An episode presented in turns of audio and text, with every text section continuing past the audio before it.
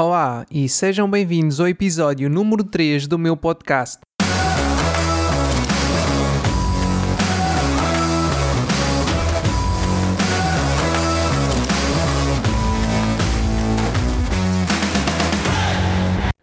Em primeiro lugar, quero agradecer a todas as pessoas que ouviram os episódios 1 e 2 uh, eh, e que me enviaram o vosso feedback.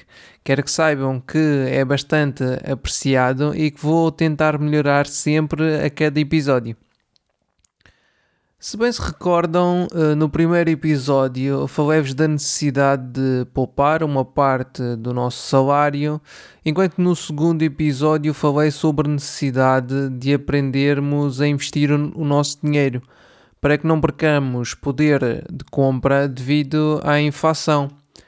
Mas antes de começar a investir, é necessário eh, cumprir dois requisitos. Primeiro é saber onde se vai investir e segundo é ter um fundo de emergência.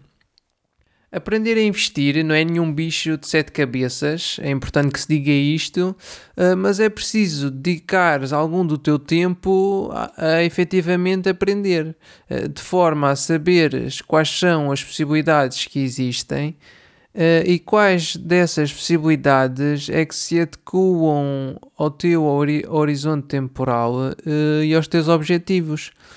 Uh, mas não te preocupes, porque um dos objetivos deste podcast é exatamente falar sobre finanças e investimentos de uma maneira simples, descomplicada, de uma forma que qualquer pessoa compreenda quais os diferentes tipos de investimentos que existem, uh, quais as suas vantagens e desvantagens e que comece a investir no investimento que achar uh, que se adequa ao seu perfil e às suas necessidades e começar a construir o seu futuro.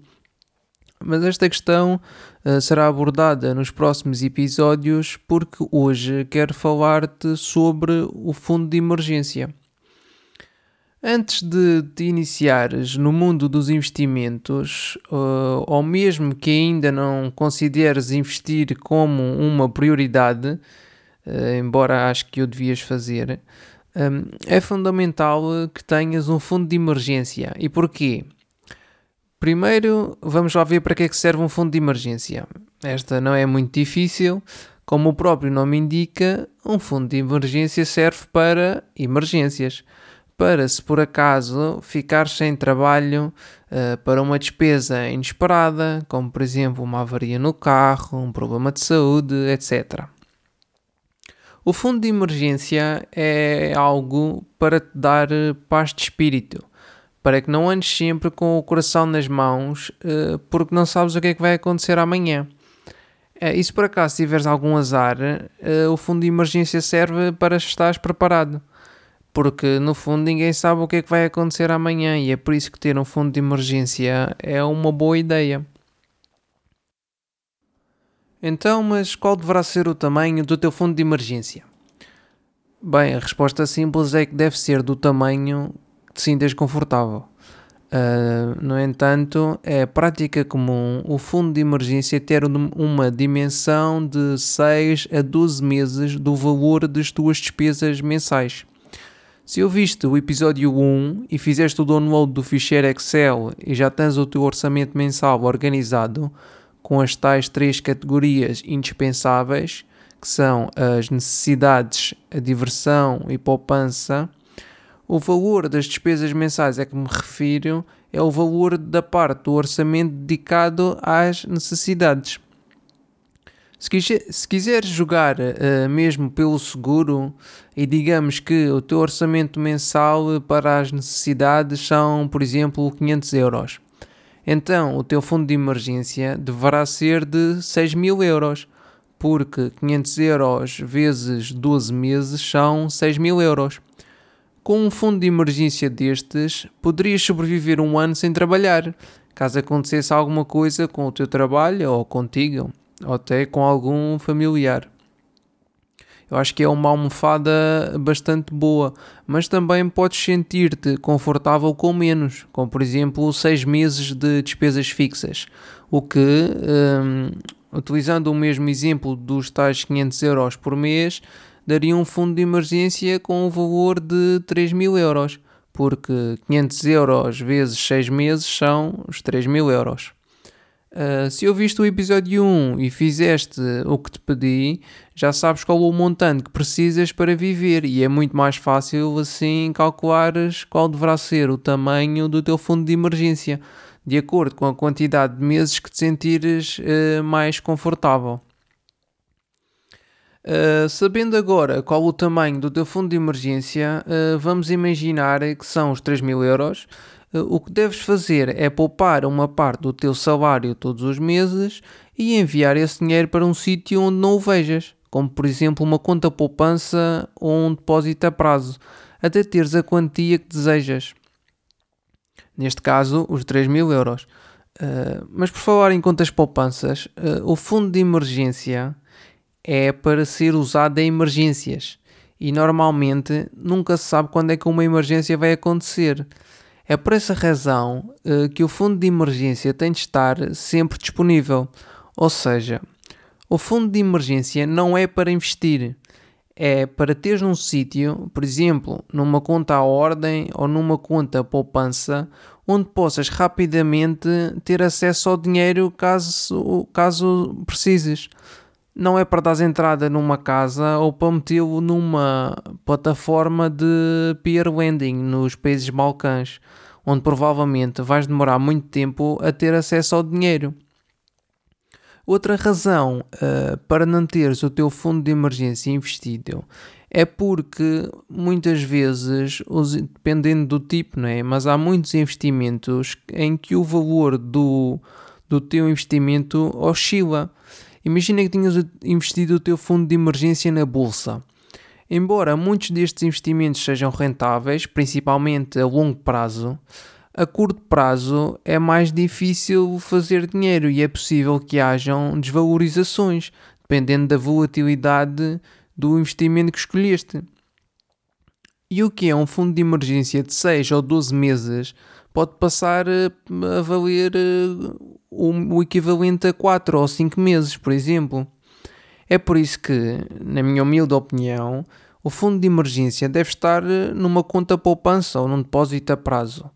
Ele tem de estar num sítio seguro, sem volatilidade, ou seja, sem grandes oscilações de valor e com elevada liquidez, ou seja, que o possas movimentar rapidamente. Há também quem opte por uh, colocar o fundo de emergência em certificados de aforro, o que, na minha opinião, não é uma boa ideia. E vou explicar porquê.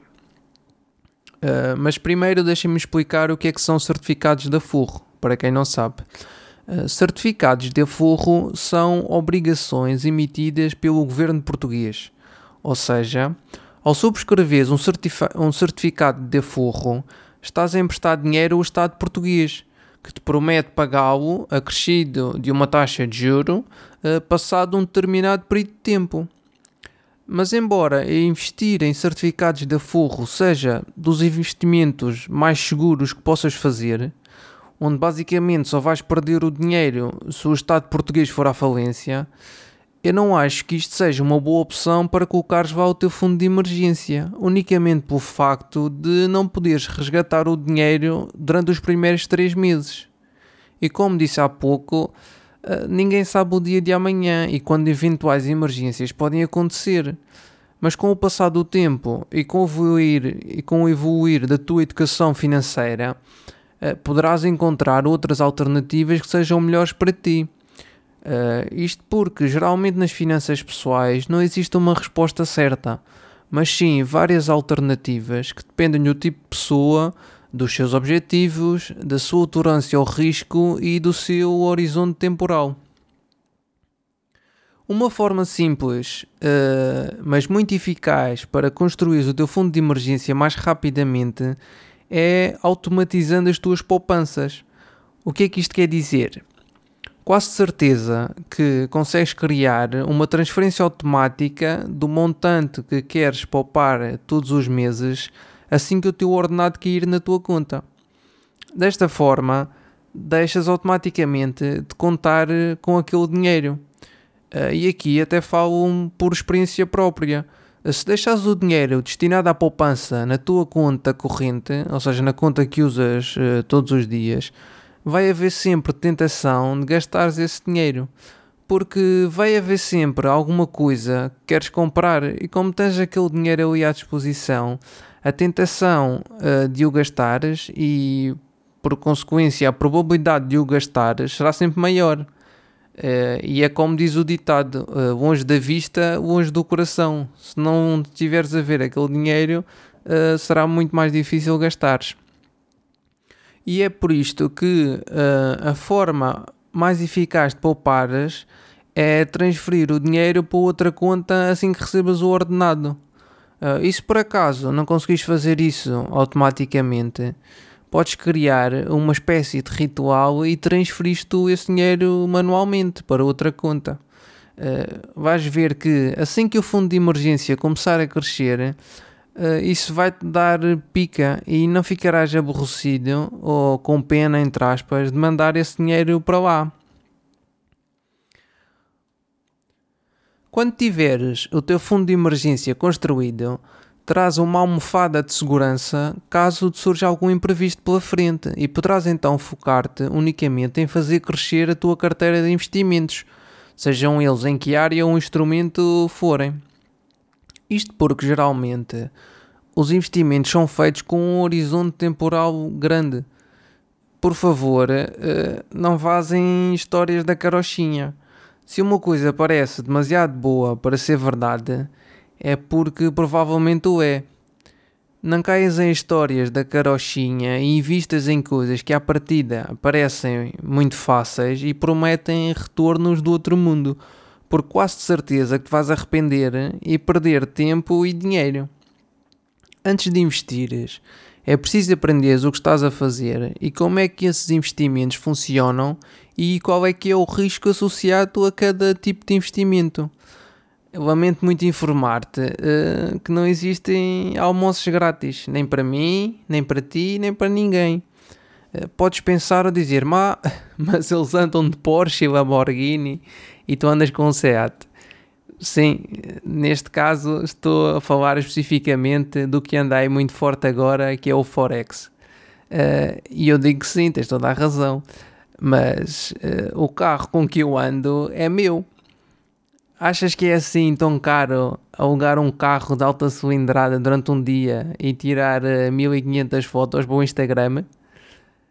É porque este tipo de promessas, os chamados esquemas de ficar rico rapidamente e sem esforço nenhum, não são novos. Podem ir, podem ir mudando consoante os tempos e as vontades, eh, mas têm sempre isto em comum.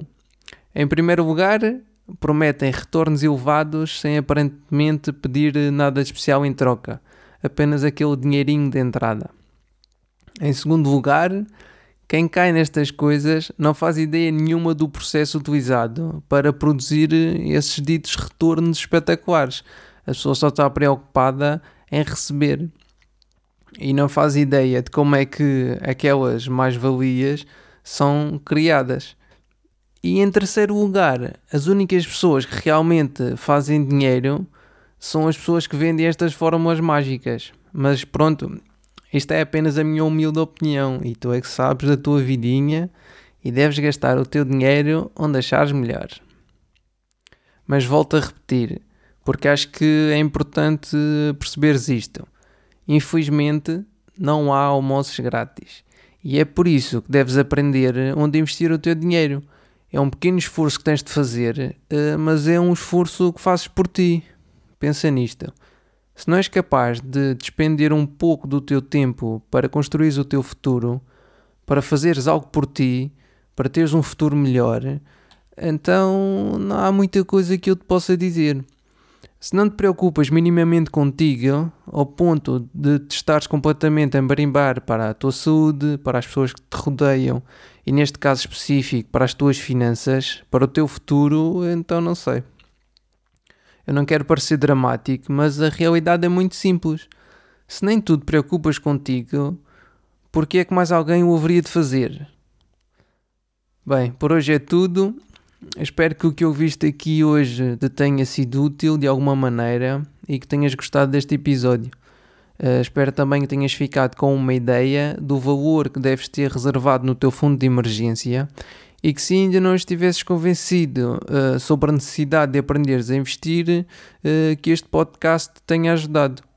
Considera subscrever este podcast na plataforma onde estiveres a ouvir para não perderes os novos episódios e podes ainda seguir nas redes sociais pesquisando por Edgar FM Abreu. E se não for muito incómodo, por favor, passa pelas minhas redes sociais e envia-me uma mensagem sobre o que estás a achar deste podcast e dos assuntos que aqui tenho falado. Uh, críticas, dicas, sugestões, uh, tudo isso é bem-vindo. E obrigado por estares desse lado. Até à próxima semana.